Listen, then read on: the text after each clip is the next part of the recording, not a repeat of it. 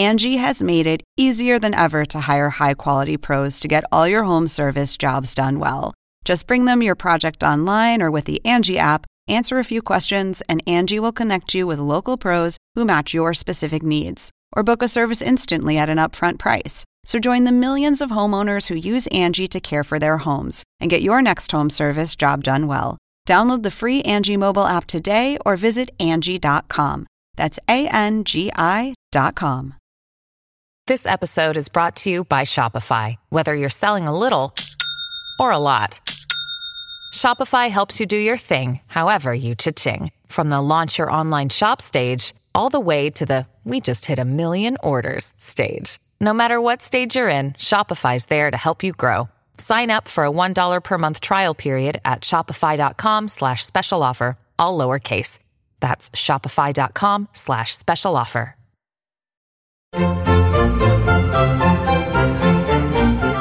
Según el diccionario de la Real Academia Española, La cultura pop se define como el conjunto de las manifestaciones en que se expresa la vida tradicional de un pueblo. nosotros la definimos como Música, cine, televisión, famosos teatro, moda. y arte. ¿Y tú? ¿Cómo la defines? Somos Zona Hop, con Marisabel Houston. y Javier Merino. Y comenzamos el episodio 22 de Zona Pop. Yo desde mi casa y Merino desde la suya, no nos pusimos de acuerdo. Yo soy No, Marisabel. estamos haciendo lo que le llamamos, lo que viene siendo y lo que le venimos ofreciendo el home office y la vacación. Bueno, y así soñando comenzamos este episodio 22. Yo soy Marisabel Houston desde la ciudad de Atlanta. Mi cuenta de Twitter es arroba Houston CNN como la ciudad sin la O, pero sin la O. Y la tuya, Javier. Yo soy arroba Javito Merino en Twitter, en Instagram soy arroba Javito73 y la cuenta oficial con la palomita. Arroba Zona Pop CNN y recuerda que si te perdiste alguno de nuestros pasados episodios, los puedes escuchar en nuestra página web cnnespañol.com diagonal Zona Pop. Nos pueden encontrar en Apple Podcasts y en iTunes si tienen el sistema operativo iOS o si tienen una Mac, nada más nos pueden eh, o nos deben buscar como Zona Pop CNN. Déjenos sus comentarios y las estrellitas de recomendación y nos dicen qué es lo que les gusta, qué no les gusta y que quieren que incluyamos en un próximo episodio. Y ahí te dejo el trabalengua chino, ruso, aunque tú has mejorado mucho y lo dices corrido. En el último lo dijiste corrido. En Android estamos en TuneIn, en Podcast Republic, en Podcast Addict y en Pocket Cast y en todos nos pueden escuchar como Zona Pop CNN.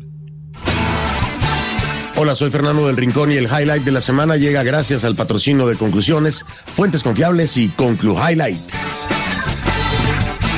A ver, ¿qué highlight tenemos de la semana? Pero no es un highlight personal, ¿no? Es de, del mismo presentador, del mismo auspiciante de este segmento. Resulta ser que hoy viernes 18 de agosto, Fernando del Rincón está celebrando su cumpleaños y quisimos jugarle una...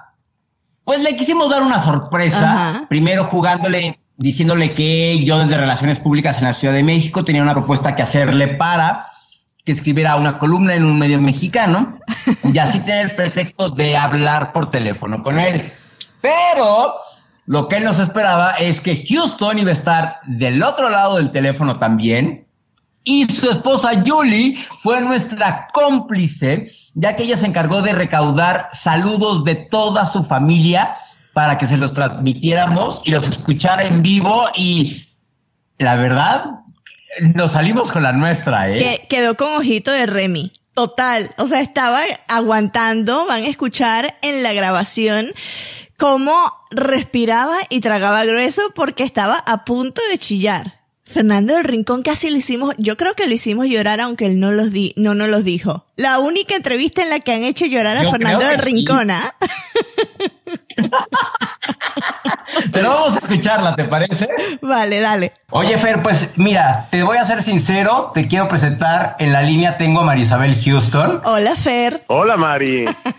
¿Cómo estás? Debes de estar sorprendido ahorita. A ver, Javier, cuéntale por qué le estamos llamando. Y mira, la verdad fue una llamada sorpresa la que te quisimos hacer porque sabemos que el viernes es tu cumpleaños. Y estamos grabando esto para Zona Pop porque te queremos desear un muy feliz cumpleaños. Pero tenemos algo especial para ti que Marisabel, suéltalo para que lo escuche.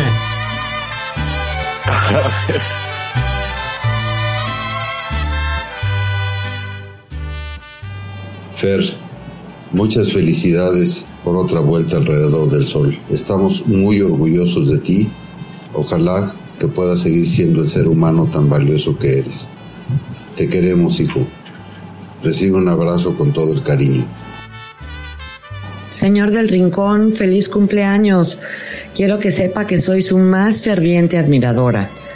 Le mando un abrazo y muchos besos. Te amo, mi Fer. Que tengas un hermoso día. Besos, vida. Hermano, hermanadillo, hermanadillo, como nos decimos de cariño. Que sigas cumpliendo muchos, muchos años más cosechando éxitos, Fer. Cumpliendo tus metas, siendo un ejemplo de inspiración para muchos. Empezando por mí. Gracias por ser esa inspiración. Gracias por tus enseñanzas, por tu apoyo, por tu complicidad. Estoy muy, muy, muy orgulloso de ti. Sé cómo has superado obstáculos y adversidades, cómo has luchado para ser quien eres. Un gran periodista, de verdad, un gran periodista. Te admiro, Fer. Sé que vas a seguir cosechando éxitos, ayudando gente, buscando esa justicia a través de ese periodismo que haces tan incisivo, tan especial, tan documentado. Felicidades también por mantenerte siempre honesto y con la frente en alto. Eso te lo reconozco. Muy, muy, muy felices con Clumañanitas, hermano. Te amo, carnal. Pásala muy bien. Feliz cumpleaños. Te amo. Feliz cumpleaños, tío Fer. Te amo y te extraño. Feliz cumpleaños, tío Fer. Te amo y te extraño igual. Feliz cumpleaños, cuñado. Un beso. Feliz cumpleaños, mi amor. Feliz cumpleaños, mi cielo. Hoy más que nunca quiero decirte que, que te amo, que le doy gracias a Dios por, por un año más a tu lado. Hoy más que nunca le pido a Dios por tu salud, por tus sueños, porque te acompañe y proteja cada día. Quiero que sepas que, que eres grande, amor. Eres un gran esposo, un gran hijo, un gran hermano, un gran amigo, un gran ser humano y el más grande de todos los periodistas. Te admiro mucho, te respeto mucho. Te doy las gracias por todo lo que has hecho por mi país, por Venezuela.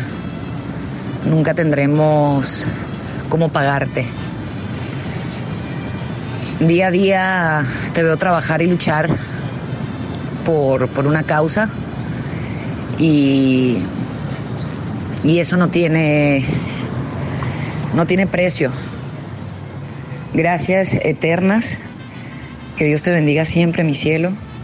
Y sigue por el camino por donde vas, que estoy segura que Dios te va a acompañar. Te amamos. Te mandamos un beso, toda mi familia, eh, toda tu familia, todos tus amigos. Y hoy, todo CNN. Así que gracias a, Javier, eh, que hizo posible este mensaje y esta sorpresa para ti. Y hoy más que nunca, un conclu, feliz cumpleaños. Conclu, mañanitas, hoy siempre, papacito. Todos mis besos y mi amor. Y además decirte que siempre voy a estar aquí. Siempre aquí.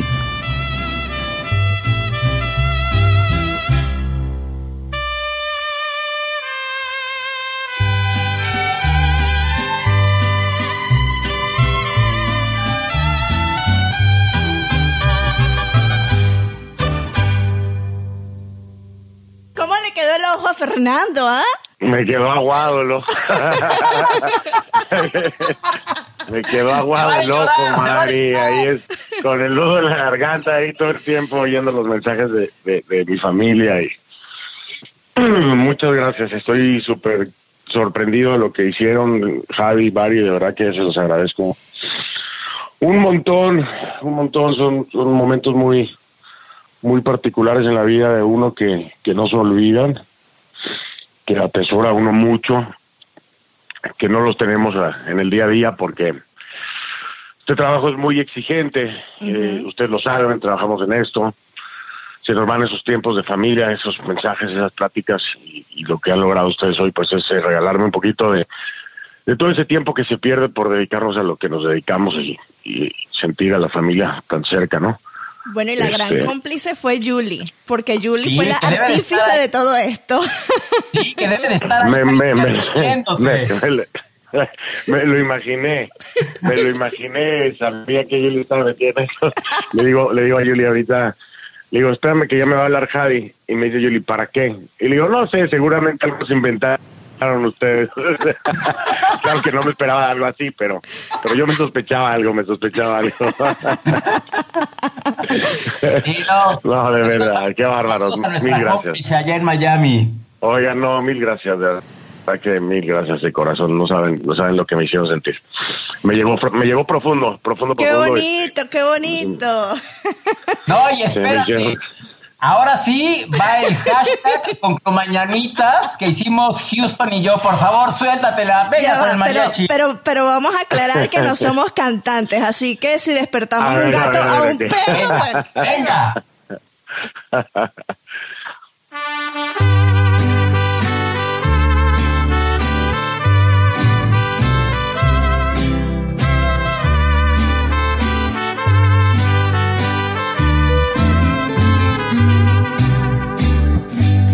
Estas son las conclumañanitas que cantaba Zona Pop. Hoy por ser tu conclu cumple, te las cantamos aquí. Despierta, mi Fer, despierta. Mira que ya conclu amaneció. Ya los pajaritos cantan, la luna ya se conclumetió.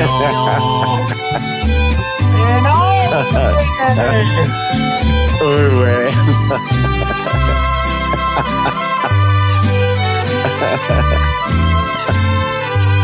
Con mucho cariño, Fer de Rincón.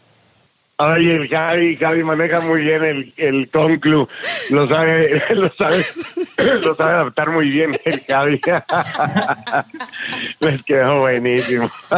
Bueno, esperamos que te la pases muy bien. Oiga, no, mil gracias. Ya con esto ya empecé con el pie derecho. Los festejos, así como como en las Olimpiadas, arrancamos bien. bueno, Fernando, nada más queríamos em, tener estos minuticos para desearte un muy feliz cumpleaños y decirte cuán orgullosos estamos de ti y de trabajar contigo. Mari, Javi, yo, yo estoy más orgulloso de trabajar con ustedes.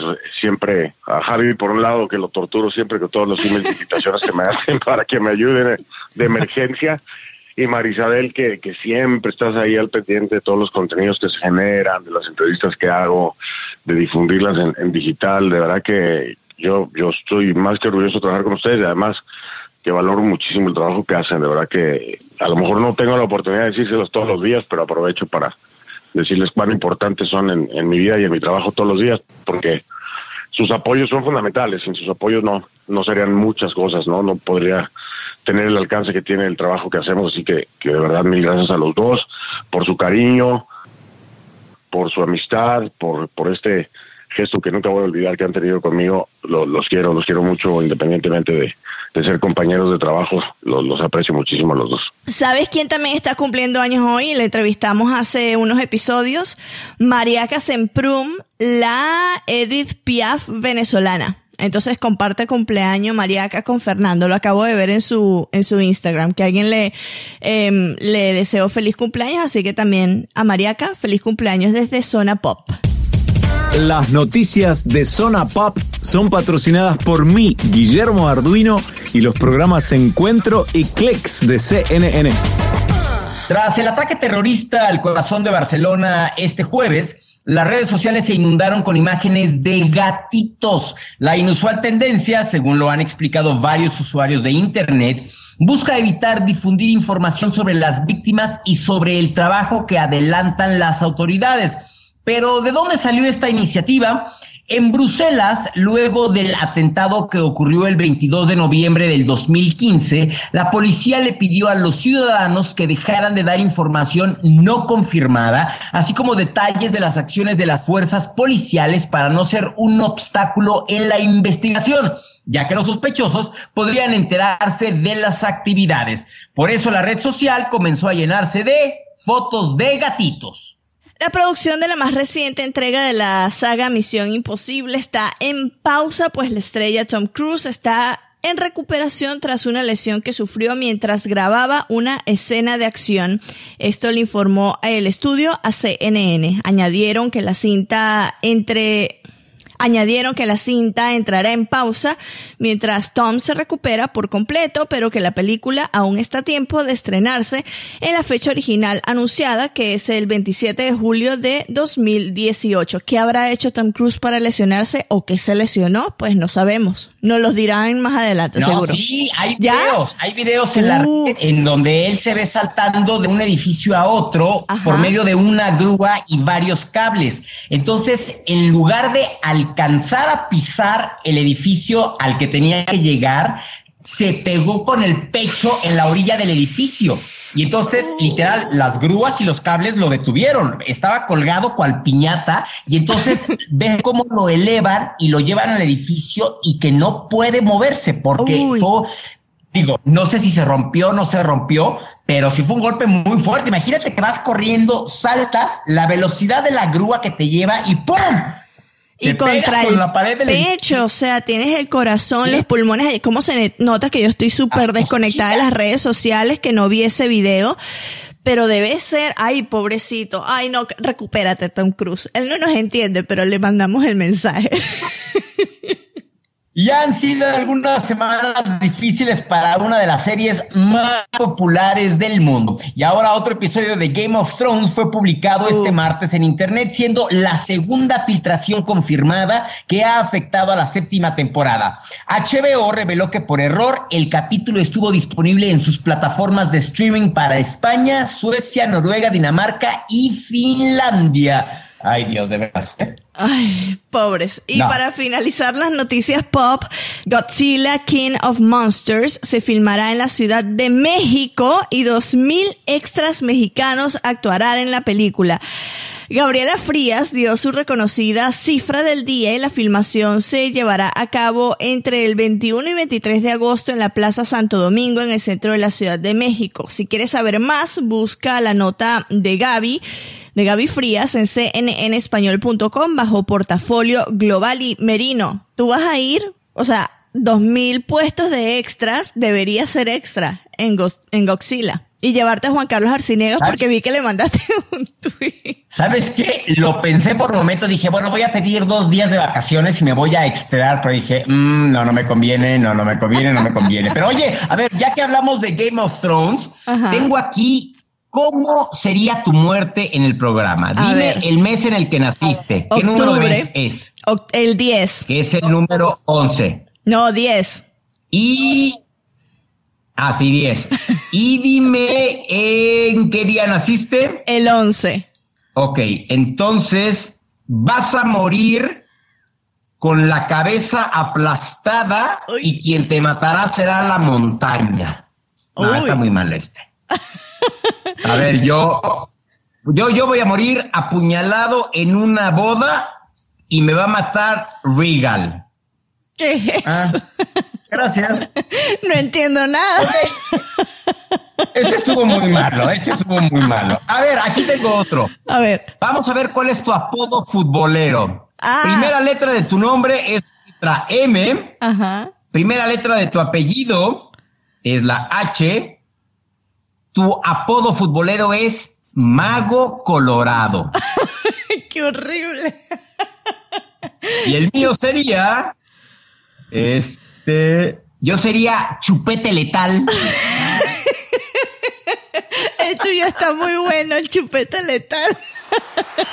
Chupete Letal la pasa y tira un gol. Está muy bueno.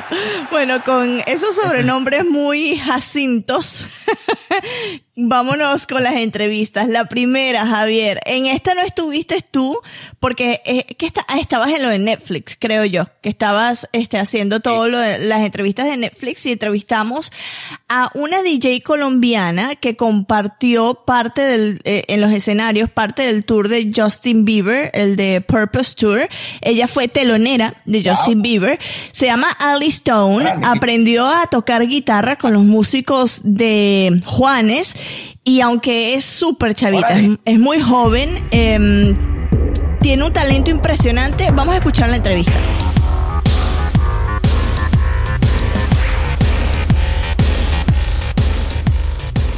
Javier, hoy vamos a conversar con una productora, cantautora y DJ. Es Rola, tiene un sexto sentido y además compartió escenarios con Justin Bieber. Su nombre de nacimiento es Alicia Gómez, pero es conocida como Ali Stones en los escenarios. Ali, bienvenida a Zona Pop y a cnnespañol.com. Hola a todos aquí en CNN en español y bueno, estoy súper dichosa de estar en Zona Pop compartiendo un poquito con ustedes de lo que soy yo y bueno, de lo que es mi nuevo álbum Sexto Sentido. Ali, ¿cuándo supiste que lo que querías hacer el resto de tu vida era música? Em, pues la verdad, desde muy pequeña comencé con la música porque a los cuatro años empecé a estudiar piano clásico y desde ahí empecé como a tener esa fascinación por todo lo que tenía que ver con la música. Empecé a estudiar solfeo, teoría musical, armonía, entrenamiento auditivo. También después me empecé a entrenar eh, en flauta, en guitarra con los guitarristas de Juanes, en batería, en bajo. O sea, fueron años que empecé a cultivar desde mi niñez.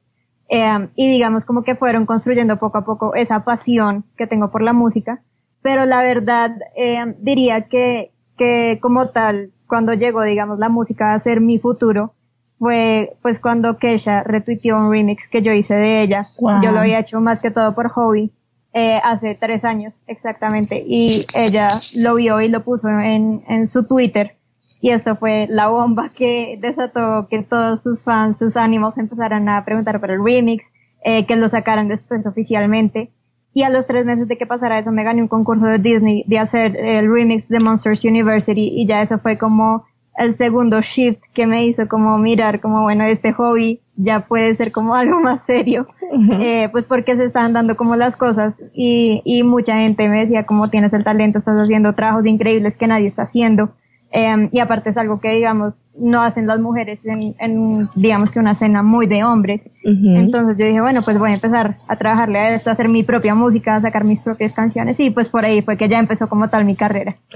Yo estaba leyendo un poquito de ti, lo mencionaste hace un ratito, que entre tus estudios hiciste el de guitarra con los músicos de Juanes. ¿Cómo fue para ti, o sea, colombiana, para latina, estar tan cerca, ¿no? De, de Juanes, aunque sea con sus músicos músicos y tan jovencita, porque fue que a los siete años, ¿no? Que comenzaste con, a estudiar con ellos. Sí, desde, desde pequeñita comencé, em, y, y, comencé primero con Juan Pablo Villamizar, que fue, y después estuve Mauricio Colmenares, que él ahora tiene una banda que se llama Revolver Plateado. Em, y fue la verdad increíble, sobre todo porque en ese momento Juanes creo que estaba, bueno, sacó A Dios le pido y al ratico ya empezó a hacer el tour de mi sangre que era la camisa negra y como toda esa época. Y justo un día me llevaron a un ensayo privado de Juanes y yo lo conocí pues cuando yo tenía como 11 años, 12 años y pues para mí fue increíble, o sea, creo que no, no me la creía todavía ese día, pues porque conocer a una estrella colombiana como Juanes y sobre todo en ese momento que era mi ídolo como guitarrista, eh, pues fue para mí, la verdad, un honor. Fue súper emocionante y además son músicos súper talentosos que me enseñaron todas las bases del blues, del jazz, del hard rock, del metal. Me dieron un, una enseñanza súper eh, completa, que la verdad me dio las bases sólidas para yo poder hacer mi música después en guitarra. Esta mañana estaba eh, estudiando, bueno, estaba leyendo un poco de ti y estaba también escuchando en Spotify Sexto Sentido, tu más reciente producción discográfica, que te digo que me encantó. O sea, esto es algo que yo puedo escuchar en todas partes. Cuéntanos de, de esta producción porque tú escribiste y produjiste todos los tracks del disco. O sea, eso es impresionante y es algo que lleva mucho trabajo, ¿no? Sí, sí, es, algo de, de, mucho trabajo y sobre todo de dedicación, de además pensar muy bien el disco, porque yo cuando realicé Sexto Sentido no quería hacer un álbum que fuera como una compilación de canciones a la loca, que eh, digamos que fueran como puros singles y ya, sino que cada canción tuviera su propósito con el disco y, y finalmente le contaran algo al espectador, casi como si fuera un libro que uno estuviera leyendo. eh, y por eso, digamos, comienza como con una introducción de la canción, bueno, Intuición es la primera canción que, digamos, a uno lo introduce como a ese sexto sentido. Se va desarrollando una historia que empieza como por el lado bonito del sexto sentido, donde está como canciones como Eres tú, que es como el amor incondicional, eh, por siempre, que digamos es una pieza en solo piano, pero que también refleja eso y después hay un paso como al lado oscuro del sexto sentido, que es en alquimia, que justamente, digamos, es un proceso químico que se da y es donde uno salta ahí a esa zona oscura y, y pues salen todas las canciones como Obsesión, eh, como En tu piel, que habla de la traición y finalmente la última canción, que es Recuérdame, es como si fuera la muerte, pues alude a la muerte, pero es como si fuera la muerte, eh, digamos que eh, más que todo hipotéticamente de ese sentimiento que uno tenía por alguien que le generó ese sexto sentido. Entonces, finalmente, lo que buscaba era que cada canción se entrelazara entre sí para poder contar una historia, para poder reflejar que cada una de ellas giraban al- en torno a un sexto sentido. Digamos, no hay ninguna canción que se llame sexto sentido, pero cada una alude a un sentimiento que a uno le despierta como ese sexto sentido, como esas corazonadas que uno sabe como esto es verdad o esto es real así no lo esté viendo o así no me lo estén mostrando, pero como que es algo que siento en mi corazón. Y pues hacer este disco fue algo así que sentía en mi corazón que era correcto para mí hacerlo. Em, y pues escribir todas mis canciones creo que fue clave como para de verdad plasmar al 200% lo que yo soy y pues en la producción igualmente. A mí, eh, eso es una de las cosas que a mí más me gustó de, este disco, que to- todas las canciones es un flow, que es como que eh, no te das cuenta de que termina una canción, sino que todo va, es el flow. O sea, no, no, no- no entiendo cómo decirlo en español, pero fluye de una manera mu- muy natural y que te hace que te hace seguir escuchando que te sigue enlazando una y otra eh, canción. A ver tú tienes un sexto sentido además de tu disco Sí, pues diría que, que tengo un sexto sentido, la verdad, eh, diría sobre todo con las personas, como a la hora de conocer gente, eh, como de saber quién es, quién me conviene, como de, de una buena persona, quién va a ser un buen amigo y quién no.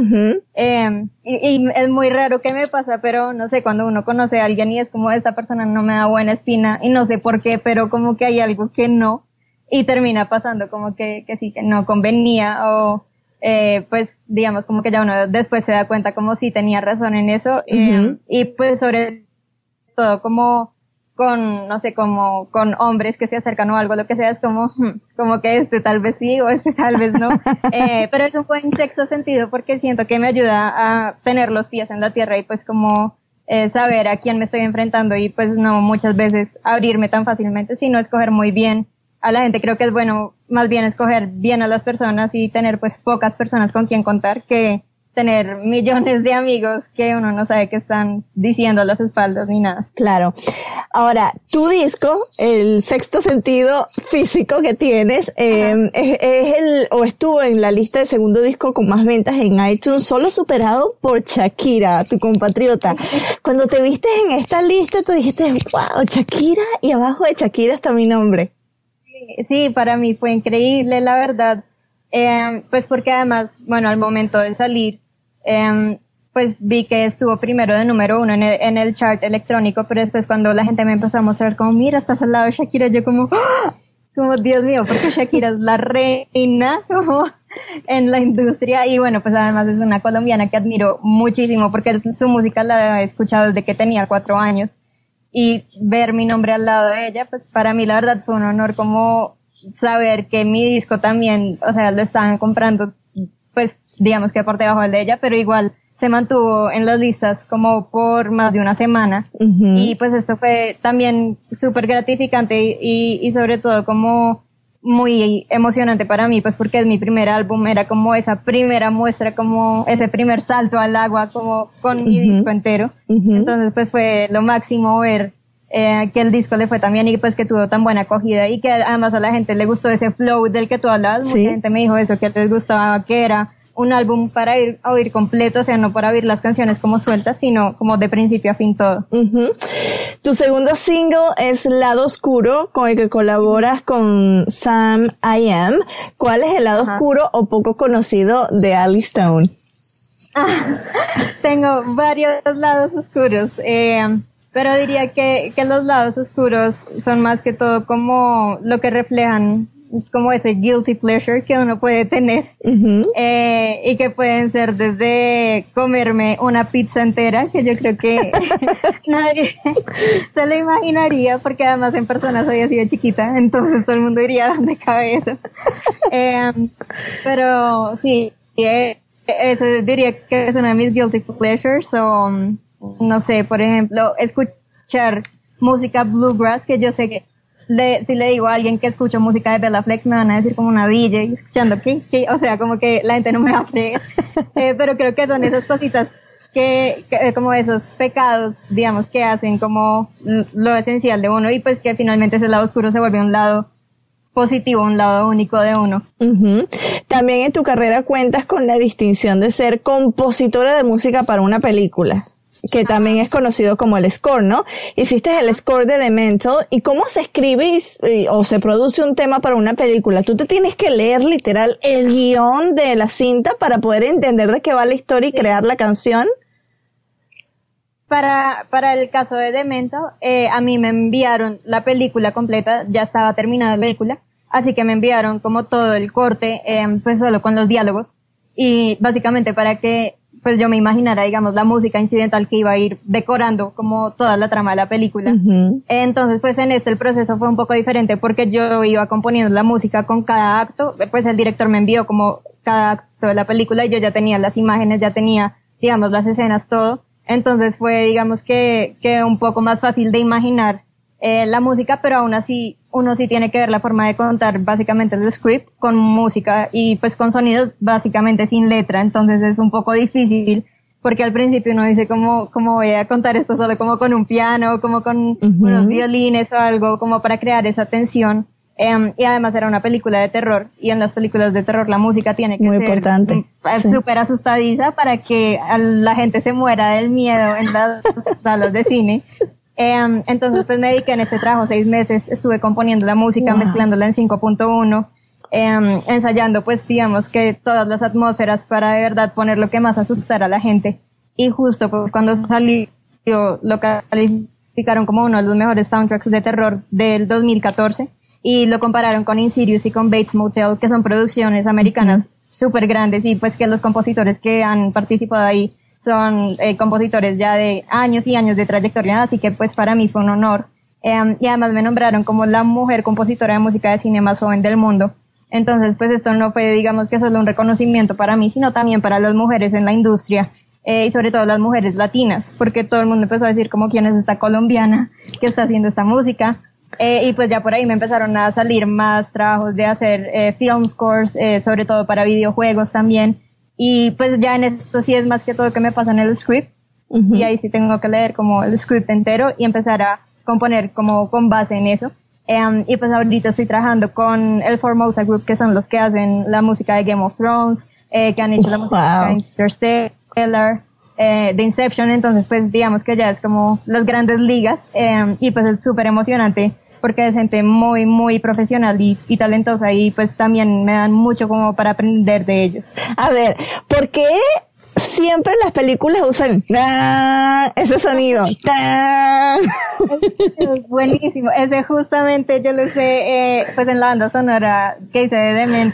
Ajá. Em, que además ese sonido lo puedes encontrar en, en, Spotify, ahí está en el disco, puedes escuchar eso, pero justamente es porque por las frecuencias eh, en la sala de cine sobre todo vibra mucho, que digamos es un sonido que a uno le entra básicamente como hasta la espina dorsal y uno termina como, o sea, como queda un suspenso. Y, y, digamos que es algo más que todo físico que pasa, pues gracias al, al sonido sigmo.1, que a uno esas ondas tan bajas le llegan por todo el cuerpo y entonces como que eso te genera, digamos que ese chill ahí como, como un escalofrío ahí que está pasando y pues obvio se siente más en una sala de cine, así que yo creo que por eso es principalmente que se usa ese sonido.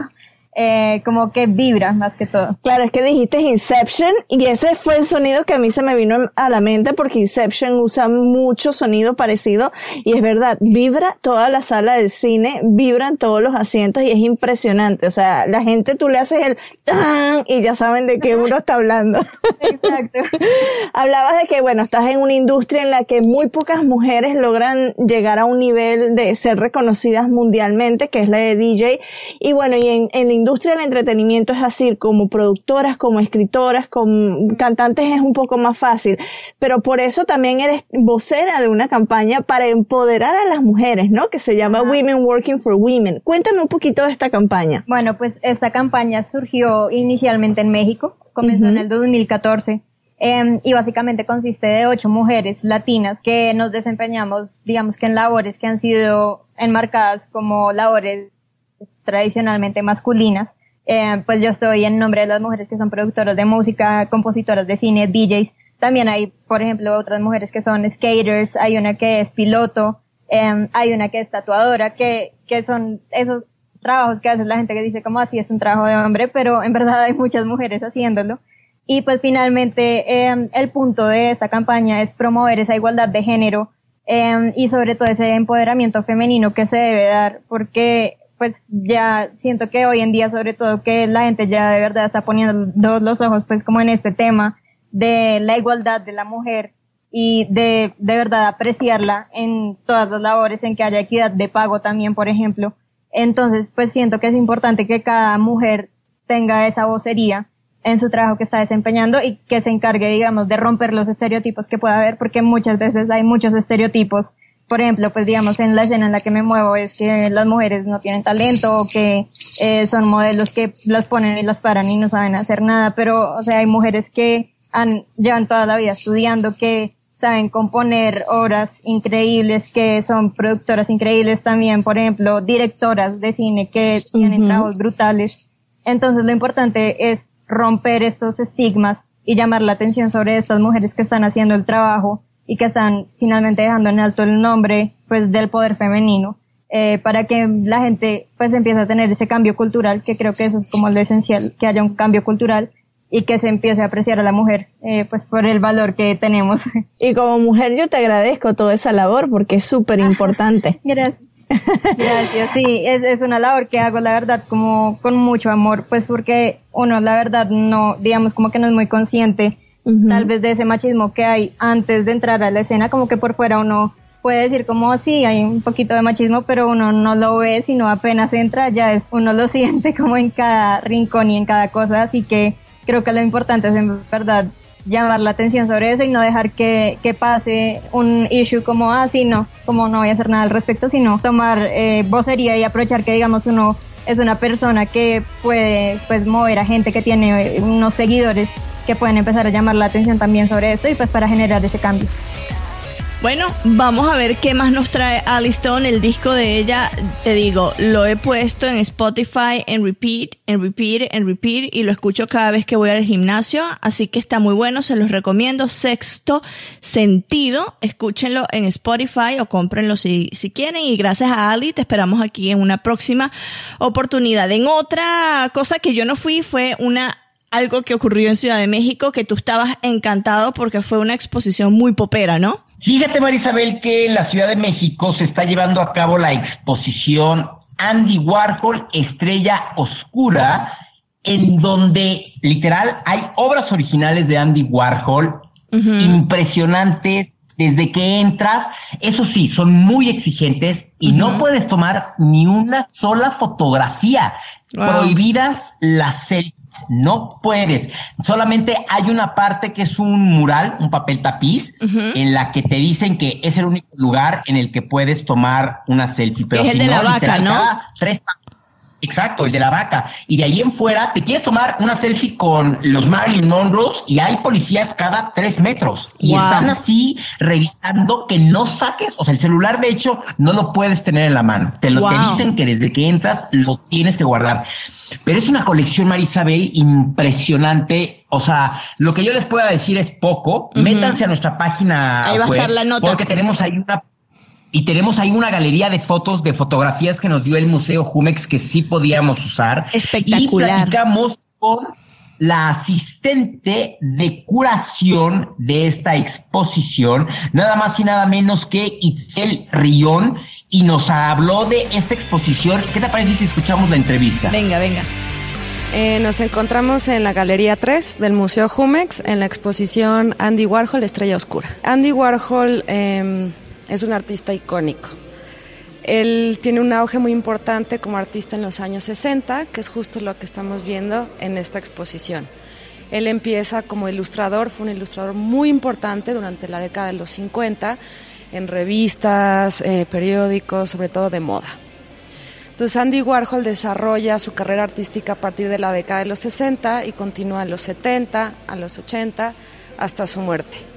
Sigue siendo importantísimo porque se convirtió en una marca. Justo Andy Warhol es un personaje que conoce el color, conoce los materiales. Entonces lo que vemos aquí es justo ese proceso de experimentar, de arriesgarse. Entonces tenemos este uso del color y de la técnica, pero también a la vez tenemos el blanco y negro en las series un poco más sórdidas, que son las de los accidentes, los suicidios. Entonces Andy Warhol lo maneja todo. Este es un trabajo realmente del curador Douglas Fogel y en este caso lo que vemos aquí, Mao está frente a un retrato de Andy Warhol que son seis paneles. El curador justo bromeó y dijo, los voy a poner a platicar se enfrenten uno con el otro. El retrato más grande de Mao contra el artista. Entonces la decisión de colocar las piezas tiene que ver con ir contando un poco esta historia de Andy Warhol a través de sus piezas y colocar todo que vaya embonando también dentro del espacio, que sea una armonía no solo de un discurso, de un diálogo, sino que dialogue también con el museo. Es un trabajo que empezamos hace tres años entonces sí ha sido un camino bastante largo. Fueron 20 instituciones que nos prestaron obra de todo el mundo, 18 museos, eh, dos instituciones privadas. Entonces fue un proceso de, de convencimiento un poco, pero estamos muy contentos porque que nos presten las obras significa que el Museo Jumex está a la altura de cualquier museo del mundo. Tenemos una pieza preciosa que son los labios de Marilyn, que no se ha visto mucho, esta pieza viene de Europa y justo la que tenemos aquí detrás, este gigantesco retrato de Mao. Eh, creo que son los highlights de la exposición, aunque la, la exposición en sí es un highlight. Yo sigo asombrado, Isabel. Me encanta, me encanta. Y de veras que Andy Warhol es uno de los íconos pop claro. de, de, de, del mundo. Los colores, la técnica que utiliza y sus tres divas principales, Marilyn Monroe, Elizabeth Taylor y Jackie Kennedy, se hace notar. Andy Warhol es uno de mis artistas favoritos. Así que que tú hayas ido a la exposición para hacer esta nota, yo te lo agradezco porque yo amo a Andy Warhol, amo sus colores.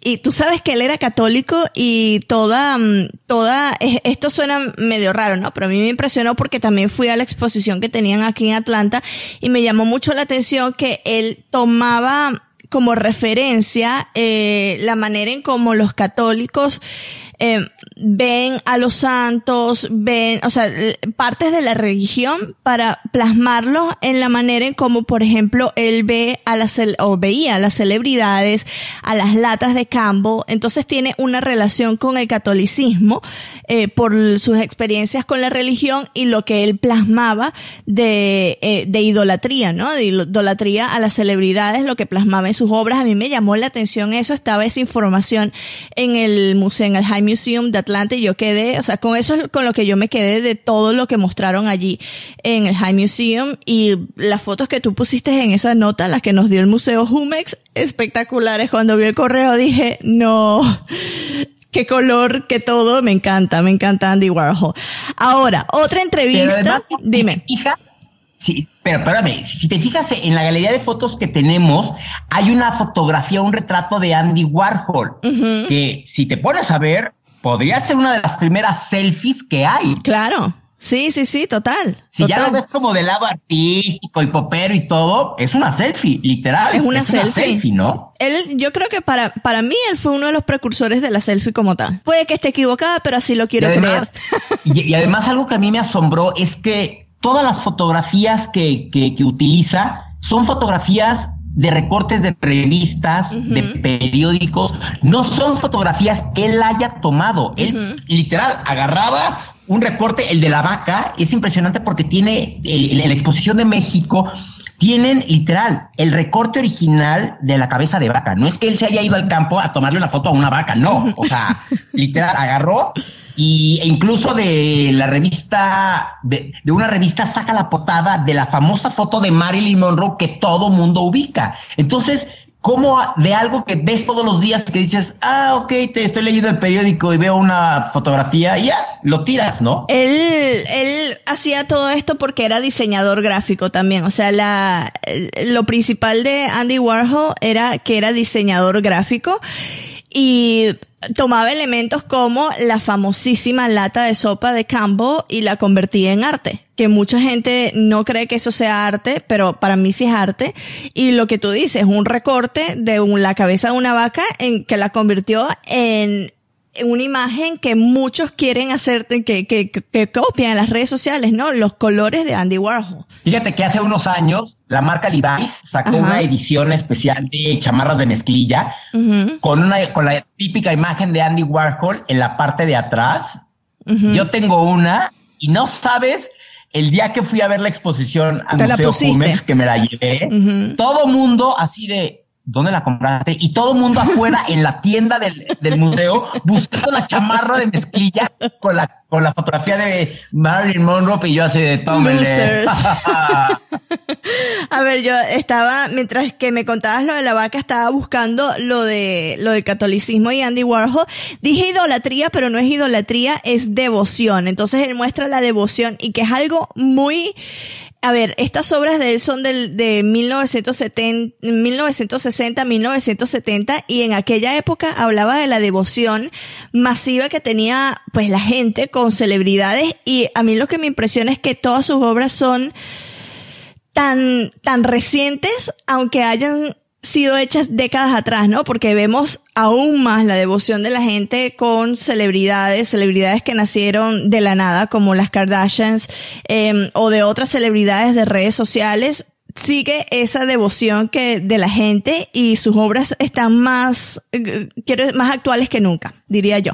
Pero bueno ese es el dato que les, les quería agregar a ver la otra entrevista la tercera entrevista que tenemos el día de hoy a esta también te fuiste mm, tú en Ciudad de México eh, y a mí me trajo muchos recuerdos porque en esta agrupación se escuchó muchísimo al menos en Venezuela imagino que en el resto de América Latina fue así hablamos con Juliana Sofía Gatas Grelia y Alejandro Gustavo Sergi Galante, mejor conocidos como Juliana y Ale, vocalistas del grupo argentino Miranda.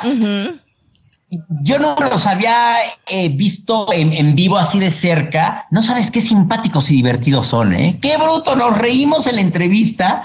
Eh, estuvo muy, muy chistosa. ¿Por qué? Porque además están presentando su más reciente producción, Fuerte, de cual se desprende el sencillo 743, que también si se meten a nuestra, a la, nota web que tenemos en, en, Zona Pop, van a poder ver el video y está divertidísimo el video, como setentero, como loco, eh, pero bueno, escuchemos mejor la entrevista para que vean, sí. ¿Y por qué 743? ¿Es la hora o qué? ¿743 o es un número? No idea.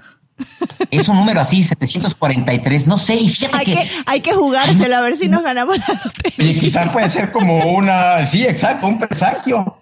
No, fíjate que, de hecho, el comunicado de prensa nada más dice, prueba de ello es su brillante sencillo, 743. Pero no dice por qué 743 o qué. Si alguien sabe, por favor, pónganos en el Twitter. Vamos a escuchar la entrevista. Lo mejor es decir la verdad, aunque duela, aunque duela.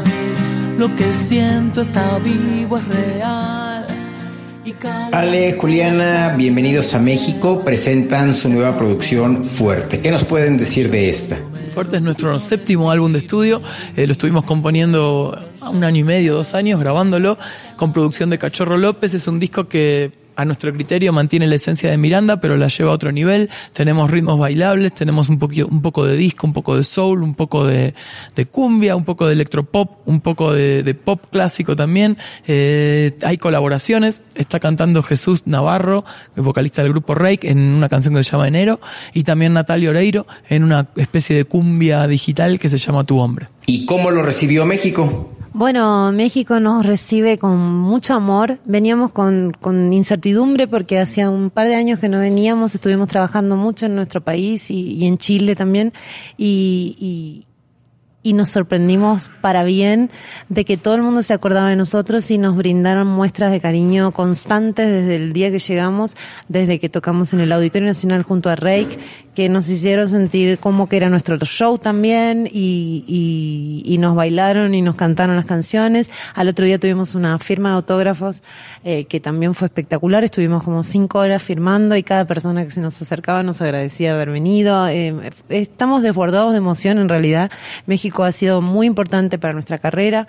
Eh, hemos tocado muchísimo porque realmente acá hay muchos lugares donde tocar y aprecian mucho la música y, y nos sentimos eso, desbordados de emoción y agradecidos. ¿Qué tanto han cambiado o madurado desde que iniciaron en el 2001 al 2017? Nosotros sentimos que hemos cambiado, pero tampoco tanto. Sentimos en verdad que lo que ha cambiado fue nuestro alrededor. Tenemos más herramientas y más eh, para hacer lo que queremos. Eh, cuando nosotros empezamos a, a, grabar nuestros discos, los grabábamos en mi departamento, que era un monoambiente muy pequeño y para insonorizar un poco la habitación, me acuerdo que desarmaba la cama y ponía el colchón y cantaba contra eso para que no, para que no haya mucha rever reverberación en la sala y el sonido sea un poquito más profesional.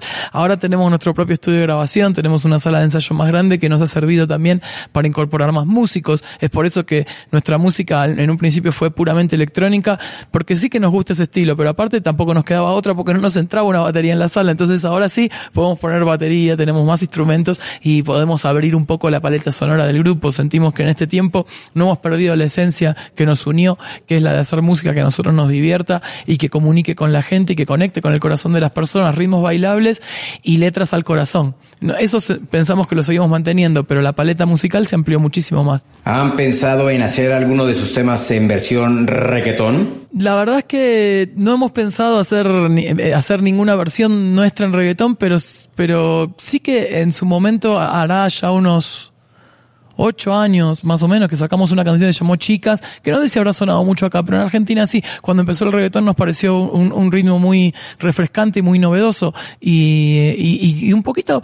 Y, investigamos por ahí, estuvimos escuchando y tuvimos nuestro coqueteo con eso, pero honestamente sentimos que, que somos buenos en lo que hacemos y, y, nos gusta mucho Miranda como para darle un giro tan grande a la música y entonces estamos muy abiertos a remixes, a colaboraciones, pero nosotros sentimos que el pop es lo nuestro y, y si bien nos encanta el reggaetón y lo bailamos y lo compartimos y estamos muy felices de que haya un ritmo latino que, esté, que esté teniendo una proyección mundial, eh, nosotros preferimos seguir tocando lo, lo, lo que nos sale, lo que nos fluye del alma. Han hecho duetos con diversos artistas. ¿Con quién sueñan en hacer uno? Bueno, siempre dijimos que nos gustaría primeramente conocer a Paquita del Barrio y segundamente cantar con ella porque eh, sentimos que, que, que, hay una, una afinidad entre lo que hace ella y lo que hacemos nosotros eh, en el sentido de las líricas y, y, y, el humor que le pone o la ironía o, o el histrionismo. A, a, nosotros nos encanta el, el ingrediente telenovelesco en,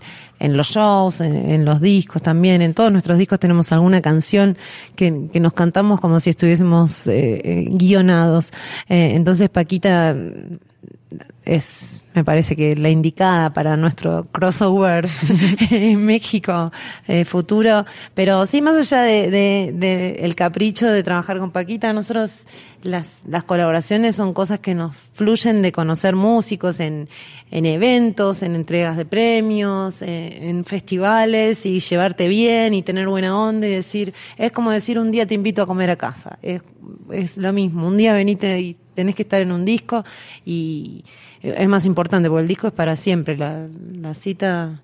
Hay citas que no te las olvidas. ¿eh? Hay de todo, sí. Bueno, pero así como no dejarías de entrar a un mala onda a tu casa, también claro. eso sí, en, en, un disco queremos que, que estén las personas que con las que nos tenemos onda y química y eso y casi creo que siempre ha funcionado. Hablando de colaboraciones, ¿quiénes están con ustedes en Fuerte? En este disco está Jesús Navarro, cantante de Rake. Él participa de la canción Enero.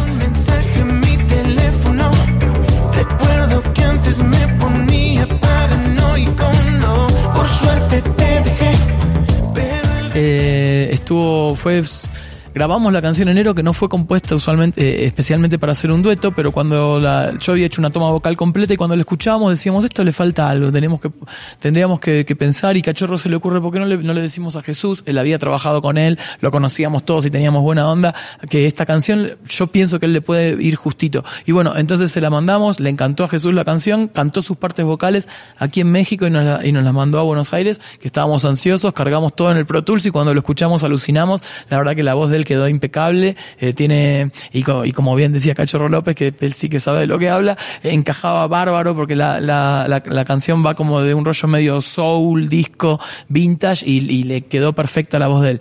Y después, quien más está es Natalia Oreiro, que es una actriz, cantante, mega estrella, súper talentosa y aparte una persona hermosa eh, de, de Uruguay, que estuvo cantando con nosotros la canción Tu Hombre. Misma cosa, la conocemos desde hace mucho y también trabajamos juntos. Estuvo ya de invitada en algunos conciertos nuestros. Nos invitó ella, nosotros dos, a hacer una pequeña participación actoral en una, en una novela que ella tenía allí. Y bueno, entonces yo compuse esta canción para que ella esté con nosotros en el disco, que se llama Tu Hombre, canta Juliana, a dueto con Natalia, es una canción en la cual se disputan el amor de, del novio de Juliana, básicamente, porque ellas son amigas y Juliana tiene un novio y a, Natalia le gusta el novio de Juliana y va y le dice, mira, me gusta tu novio y, y bueno, y lo voy a, voy a tratar de, de robártelo. Y para terminar, ¿cuáles son sus próximos planes para México y Latinoamérica? Bueno, después nosotros vamos a estar el 12 de octubre en el Teatro Metropolitan presentando Fuerte y todos nuestros éxitos y también estamos casi ya confirmando fechas en Guadalajara y en Monterrey cercanas a esa misma fecha. Digamos que cerca de ese 12 de octubre vamos a estar to- tocando en esas ciudades, pero no las tenemos exactas las fechas. Se pueden enterar en nuestras redes sociales que son Miranda en vivo y eso es todo lo que tenemos por el momento. Vamos a volver, es bastante prontito, acá en octubre y- y después de este recibimiento que hemos tenido y de y tanto de fans como de medios, eh, nos da la impresión de que nos vamos a estar viendo bastante seguido. Eh, bueno, ahora vo- volvemos, tenemos varias presentaciones en Argentina y después de tocar acá en México nos vamos a, a España a, a presentar el disco. Tenemos presentaciones en Madrid y en Barcelona. eh, y que ahora recuerden o... Esas son las que nos acordamos por ahora. Eso es todo, amigos.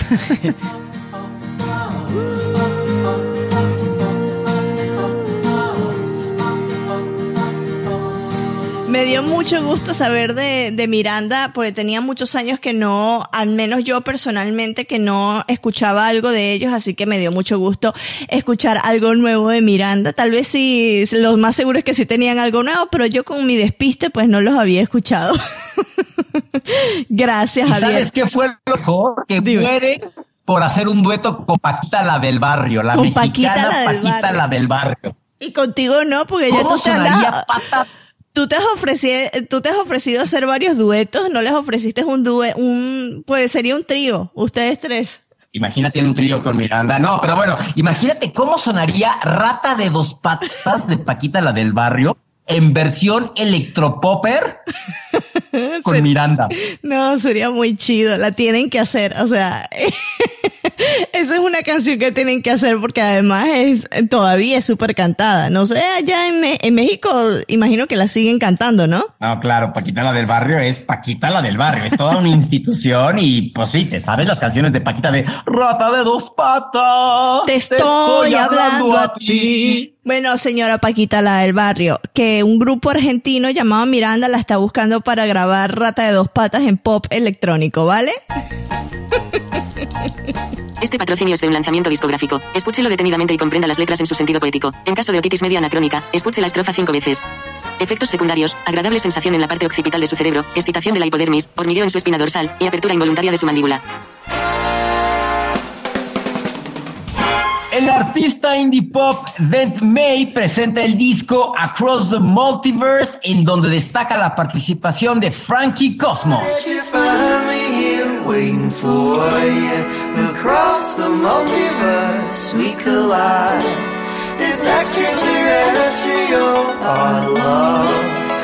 Across the multiverse, you and I. Y Jesse and Joy con gente de zona grabaron el tema 3 de la mañana, que ya había estado en el, la más reciente producción discográfica de Jesse and Joy, pero esta versión la acaban de sacar y la grabaron en La Habana, Cuba. Son las 3 de la mañana y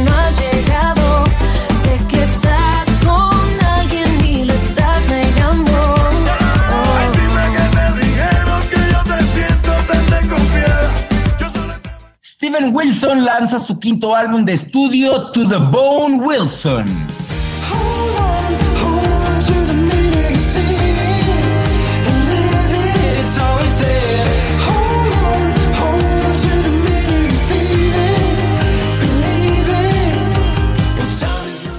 Y no podíamos no mencionar la versión salsa de la canción Felices los Cuatro de Maluma que grabó con Mark Anthony y con la que hizo toda una campaña de redes sociales y vi 5000 posts de Maluma con Mark Anthony en su Instagram. Ahí va la canción. Y si con otro pasas el rato, vamos a ser feliz, vamos a ser feliz, felices los cuatro. Te agrandamos el cuarto. Y si con otro pasas el rato, vamos a ser feliz. ¿Cuál de estas cuatro vas a escuchar? Yo creo que la de Felices los Cuatro versión salsa. Porque Jesse and Joy como que, ay, no sé. Son nunca los las he escuchado 3 en vivo. de la ma Ah, no, yo sí los he escuchado en vivo. Son muy buenos, muy talentosos. Me caen muy bien. Como que creo que que tienes que estar de un humor muy especial para escucharlos, porque son como así tranquilos, Sí. como la, la, la, la, la, la. Entonces, eh, los admiro, sí, porque han hecho muchas cosas, han, han, han conseguido muchos logros profesionales y personales, cuántos Grammys han ganado, con quiénes han compuesto. Pero no. Pero se no te antoja más la salsa de Marc Anthony Maluma. Sí, exacto, sí. Para echarme un bailecito así de felices los cuatro. Yo ni siquiera me sé la canción de Felices los Cuatro. La... la verdad, no me la sé. Y hay mucha polémica por esa canción, pero ya después podemos comentar esa polémica. A ver, Ja- a ver, Javier, ay Dios mío, lo volví a decir. A ver, Javier, recuérdanos en dónde estás en Twitter y en Instagram.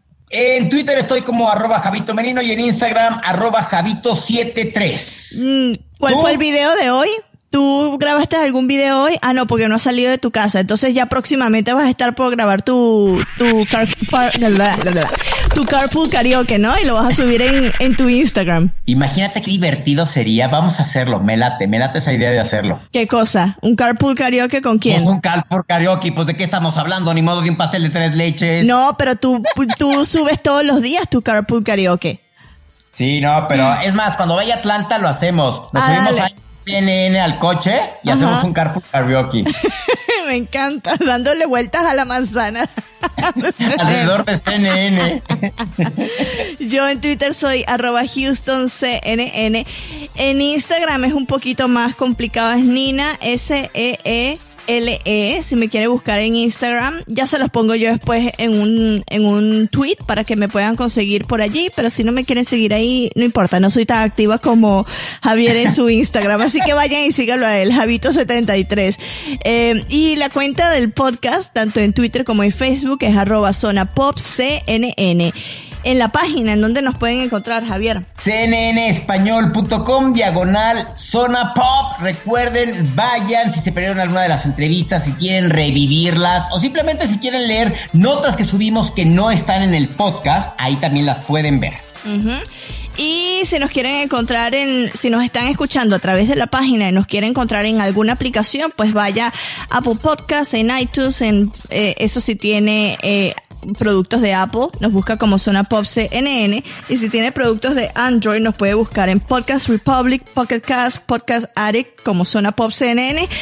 Y hay una aplicación que sí se puede escuchar en todas las plataformas, ¿no? ¿Cuál es, Javier? En Tuning nos encuentra también como Zona Pop CNN. Y la cita es el próximo viernes porque desde hace 22 episodios, todos los viernes son de Zona Pop, aunque estemos de vacaciones y algunos sábados también como la semana pasada.